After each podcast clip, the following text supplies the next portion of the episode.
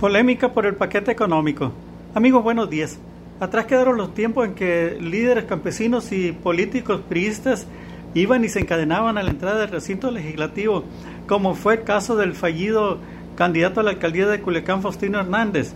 Sin embargo, los estados y los municipios seguirán peleando por más recursos durante la aprobación del paquete económico que entregó antier el secretario de Hacienda, Rogelio Ramírez de la O.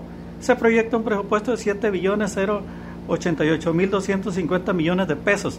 Las prioridades son la Secretaría de Salud con una alza del 27.6%, a los gobiernos locales 49.4.9%, 15.1% al sector salud y recursos para los apoyos de bienestar y el tren Maya, el aeropuerto de Santa Lucía y el tren interoceánico.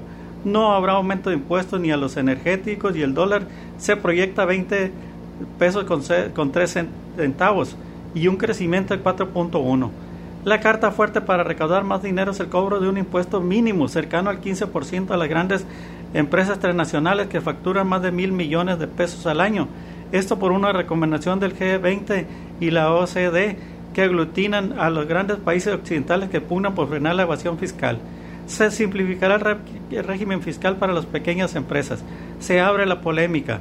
Vienen ahora las negociaciones, pero no hay muchas opciones de reasignaciones o de perdones fiscales, más cuando ya se sabe la inflexibilidad del gobierno de la Cuarta Transformación en estos temas. En otro tema, amigos, por fin el alcalde sustituto Juan Francisco Fierro opta por no sudar calenturas ajenas y decide fumar la pipa de la paz con el alcalde electo Gerardo Vargas en una reunión en la que acordaron abrir las puertas de las dependencias municipales para iniciar los trabajos de transición rumbo al 31 de octubre, en que será el cambio de poderes. En las redes sociales Gerardo difundió fotografías y agradeció a Juan Francisco la cortesía que calificó como un acercamiento positivo y se compromete a seguir trabajando para consolidar la cuarta transformación en Naome. Por su parte, el alcalde en funciones dice que considera necesario que no se detenga en ningún momento la administración municipal, por eso se permite que los nuevos funcionarios conozcan la forma en que se encuentra cada una de las dependencias.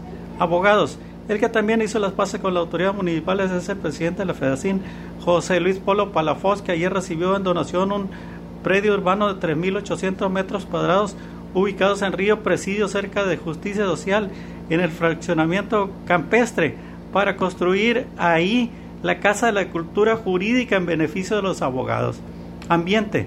A unos cuantos días de cerrar la actual administración estatal, destaca la labor que desempeña la secretaria de Desarrollo Sustentable Isabel Mesa, que vino a darle oxígeno a una dependencia por lo que han pasado varios políticos machuchones. Imprimó dinamismo e innovación y lo más importante, convenció a los diputados locales para aprobar iniciativas de preservación del medio ambiente que ayudarán a avanzar en este tema a la próxima administración. Amigos, soy Tomás Chávez del periódico El Debate. Pásela bien, cuídese mucho y adelante.